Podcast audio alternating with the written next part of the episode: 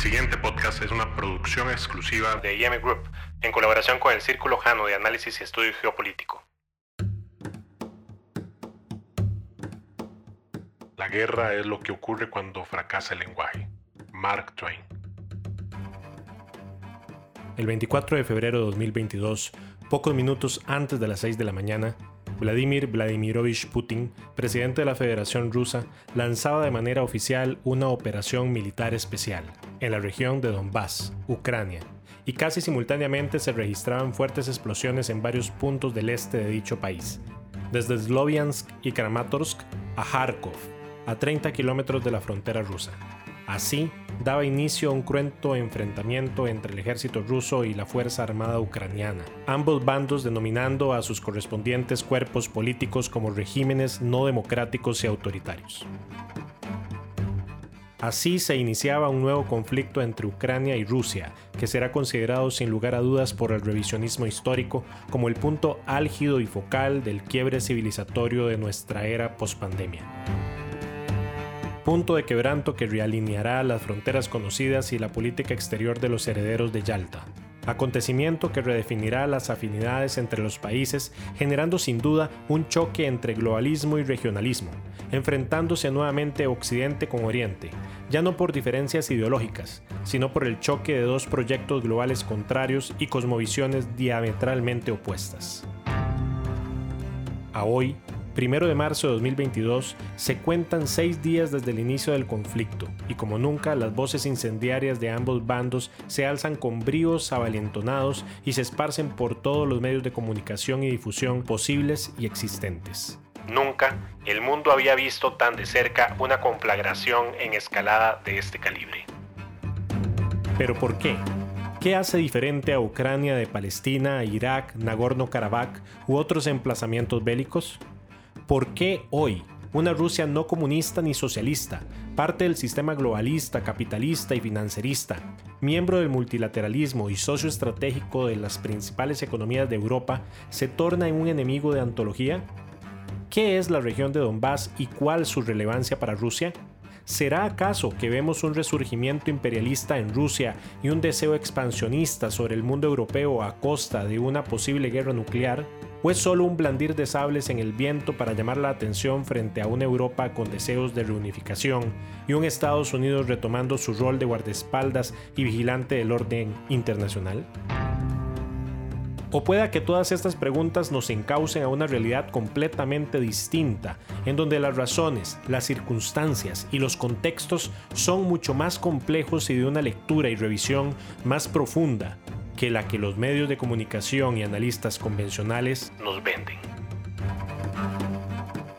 Trataremos de dilucidar dichas incógnitas, pero para poder lograrlo de una forma objetiva se requiere dar unos cuantos pasos atrás y hacer un análisis en retrospectiva y dentro de ese marco temporal deberemos de poner en contexto los factores multidimensionales que intervienen y están en juego entre ellos el conflicto entre Ucrania y Rusia por la península de Crimea, la crisis de la región de Donbass y sus orígenes, las violaciones a los acuerdos internacionales tanto de Rusia como de la OTAN y el trazado de las llamadas líneas rojas entre las partes, los orígenes mismos de los pueblos ruso y ucraniano, los juegos geoeconómicos y financieros existentes y finalmente la redefinición del orden mundial conocido mediante un choque de civilizaciones y una reconfiguración geopolítica hacia un orden multipolar de regionalismos cerrados.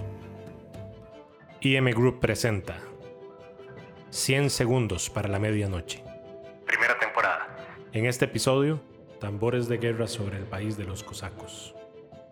Crimea es una península del este de Europa con 27.000 kilómetros cuadrados de superficie, ubicada en la costa septentrional del Mar Negro, localizado al sur del oblast ucraniano de Gerson, uniéndose a él por el istmo de Perekop y al este del krai ruso de Krasnodar, del cual se une artificialmente por medio de un puente construido en 2018, que pasa sobre el estrecho de Kerch, teniendo finalmente como guardián y atalaya del noreste al mar de Azov, al noreste de la península. Desde el desarrollo de los eventos del llamado Euromaidan del 2014, dicha provincia declaró su independencia el 11 de marzo de ese mismo año, dando paso a que Rusia anexara la península como parte de su territorio, producto de un referéndum efectuado tan solo cinco días después, el 16 de marzo, en el que se impuso por mayoría la anexión de la península a Rusia por parte del Parlamento de la República de Crimea, con un 95.5% de apoyo efectivo. A pesar de lo anterior, el gobierno ucraniano, activo después del ominoso golpe de Estado de la Plaza de Maidán, no ha reconocido ni la independencia de la península ucraniana ni la anexión de la misma a Rusia desde ese entonces, al igual que el resto de la comunidad internacional, pasando por encima de los deseos expresos de la mayoría de la población de dicha región, que son en promedio 70% rusos. Producto de dicho desacuerdo, las relaciones entre Ucrania y Rusia no han podido normalizarse en los últimos ocho años, y de forma constante el gobierno ucraniano ha generado un lobby internacional para presionar a Rusia a devolver Crimea a la jurisdicción administrativa ucraniana. Por su parte, Rusia utiliza todos los mecanismos de política internacional, invocando incluso acuerdos multilaterales para hacer constar la validez del proceso político ocurrido y justificar su control sobre la zona. Las tensiones entre ambos países a través de los años se han incrementado teniendo como eje de trasfondo e interés último el control del acceso al Mar Negro y al Mar de Azov de ambas facciones. Punto geoestratégico de alta relevancia tanto para la cadena de suministros de la región como para el control y la vigilancia militar de la zona.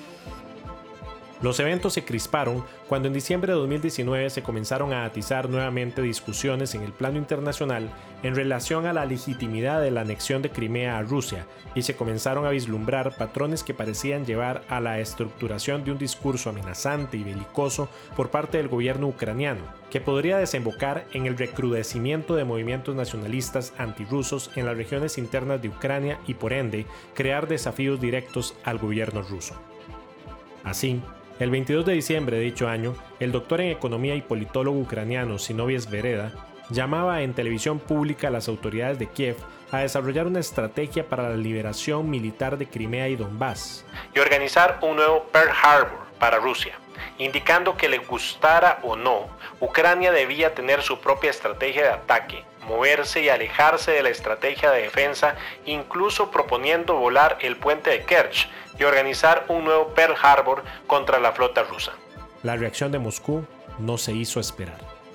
Moscú quisiera sinceramente normalizar las relaciones con Kiev, pero de momento no ve voluntad política por parte del presidente de Ucrania, Volodymyr Zelensky. Declaró en ese entonces a la prensa el portavoz del Kremlin, Dmitry Peskov. Todo comenzaría a salirse de control cuando el Tribunal Europeo de Derechos Humanos admitió parcialmente en enero de 2021 la demanda interpuesta por Ucrania contra Rusia por Crimea, aduciendo la presunta violación de 12 artículos de la Convención. Rusia, por su parte, siguió exponiendo a la comunidad internacional sus criterios sobre la validez del proceso y demostrando los beneficios que dicha reunificación le ha significado a Crimea desde entonces. Medicina de gran calidad y altamente tecnológica, nuevas centrales eléctricas, viviendas, el aeropuerto de Simferopol, así como el boom turístico producido tras la apertura del puente de Crimea, el más largo de Rusia y Europa, y la autopista Tábrida. El propio ex canciller alemán Gerald Schroeder declaró públicamente al diario Spiegel que la ampliación de la OTAN y sus aspiraciones de rodear a Rusia fueron uno de los factores decisivos que impulsaron la incorporación de Crimea al territorio ruso, refiriéndose explícitamente a las intenciones internacionales de la incorporación de Georgia y Ucrania a la OTAN. Entre enero y abril del 2021, Rusia comenzó a trasladar tropas a sus fronteras con Ucrania y a la península de Crimea, efectuando en enero un despliegue de misiles antibuque tipo Bastion en la costa de Crimea para la preparación de ejercicios navales de práctica, al tiempo que en paralelo utilizaba dichos movimientos para mantener un control de vigilancia en la zona ante los movimientos solapados de avanzadas estadounidenses y de la OTAN, muy cercanas a la región. Nuevamente, jugando la carta de la exhibición, exhibo públicamente y sin tapujos mis capacidades técnicas y de fuerza para intimidar a mi enemigo y diezmarlo en su interés de avanzada. Esta carta se ha venido jugando en la historia de los pueblos desde el surgimiento de las primeras civilizaciones y sigue siendo efectiva. De esta forma, y consecuente con dicho movimiento de fichas, finalizaba enero con la declaración del viceministro de Defensa ruso Alexei Krivorushko, indicando que debido a los buenos resultados de los ensayos desarrollados, las pruebas del misil hipersónico Zircon finalizarían en 2021 con lanzamientos desde submarinos. Pero este despliegue y pavoneo, a pesar de confirmar la capacidad instalada rusa de misiles hipersónicos capaces de recorrer 350 kilómetros de distancia a una velocidad de 9.500 kilómetros por hora, significando 8 veces la velocidad del sonido, no delegaría las aspiraciones ucranianas ni de sus benefactores. El 2 de febrero, el presidente Zelensky decretaba la imposición de sanciones por cinco años a los canales de televisión opositores 112. Ucrania, Newsone y SIK, canales de televisión críticos al gobierno de turno, incrementando la histeria antirrusa promulgada en Ucrania desde el 2014, acusando a los mismos de ser medios prorrusos e incluso de promover actividades terroristas. En paralelo, la OTAN generó una avanzada en la región, declarando Jens Stolberg, secretario general de dicha organización, La OTAN reforzó su presencia en el Mar Negro en respuesta al fortalecimiento de Rusia en el área tras la anexión ilegal de Crimea, generando una reacción inmediata por parte de Vladimir Putin, quien indicó que el tema de Crimea está zanjado definitivamente. Recíprocamente, a finales del mes de febrero, el presidente de Estados Unidos, Joe Biden, declaraba Estados Unidos no reconoce ni reconocerá nunca la supuesta anexión de la península por parte de Rusia y estaremos junto a Ucrania contra los actos agresivos de Rusia. El 16 de marzo de 2021, el gobierno británico desvelaba los desafíos internacionales del Reino Unido hasta el año 2023, junto con su estrategia y aspiraciones como Estado independiente de la Unión Europea. Por primera vez desde hace cinco décadas, en la muy retrasada revisión integrada en seguridad, defensa y exterior. Así de esta forma, expuso el informe denominado Global Britain in Competitive Age, siendo la particular inquietud la identificación de Rusia como la más aguda amenaza directa para el Reino Unido, colocando a dicho país junto a Irán y Corea del Norte entre los crecientes riesgos internacionales. Ese mismo 16 de marzo, el secretario general de la OTAN emitía un informe donde puntualizaba que el hecho de que China y Rusia trabajen mucho más juntos y realicen ejercicios militares, todo ello entraña desafíos para la OTAN en el futuro. Por si fuera poco, dos días después, los países del G7 abogaron por la integridad territorial de Ucrania en una declaración conjunta emitida con ocasión del séptimo aniversario de la reincorporación de Crimea a Rusia, esbozando que Llamamos a todas las partes a cumplir plenamente los acuerdos de Minsk y destacamos la responsabilidad de Rusia en la participación constructiva en el formato de Normandía y en el grupo de contacto trilateral, con el fin de lograr una solución política justa y duradera del conflicto. El caldo de cultivo estaba servido. Se había alzado la voz suficiente como para generar el eco necesario que haría salir al oso de su guarida. Y así fue. El 1 de abril de 2021, Rusia inició una movilización sistémica de tropas a lo interno de su territorio, cerca de las fronteras de Ucrania, afirmando que dichos movimientos se producían debido al aumento de la actividad de las Fuerzas Armadas de los países de la OTAN a lo largo del perímetro de las fronteras de Rusia. En respuesta, Estados Unidos anunció que mandaría dos buques de guerra al Mar Negro con capacidad de lanzar misiles guiados, justificado a su vez por el señalamiento del secretario de la OTAN, que en el 13 de dicho mes definía el despliegue ruso como la mayor acumulación de tropas rusas desde la anexión de Crimea. Estos actos de avanzada de la OTAN y preparación defensiva por parte de Rusia culminaron en una primera escalada de tensiones diplomáticas entre Estados Unidos, la Unión Europea y Rusia, generando una nueva lista de sanciones por parte de los Estados Unidos a la Federación Rusa y contramedidas por parte de dicho país. Mientras tanto, en Ucrania, una sombra de muerte se abalanzó sobre la región de Donbass. Mientras que las atenciones internacionales estaban enfocadas en las diatribas mediáticas entre verdes y colorados, grupos extremistas neonazistas y rusófobos comenzaron un sangriento asedio a los territorios de Donetsk y Luhansk. Estaba claro. El país de los cosacos había sido elegido. La historia definirá a Ucrania como el escenario escogido por las potencias mundiales para liberar la última batalla antes de la reconfiguración del orden mundial en las postrimerías de nuestra era contemporánea. Los tambores de guerra se escuchan a la lejanía. Tambores de guerra sobre el país de los cosacos.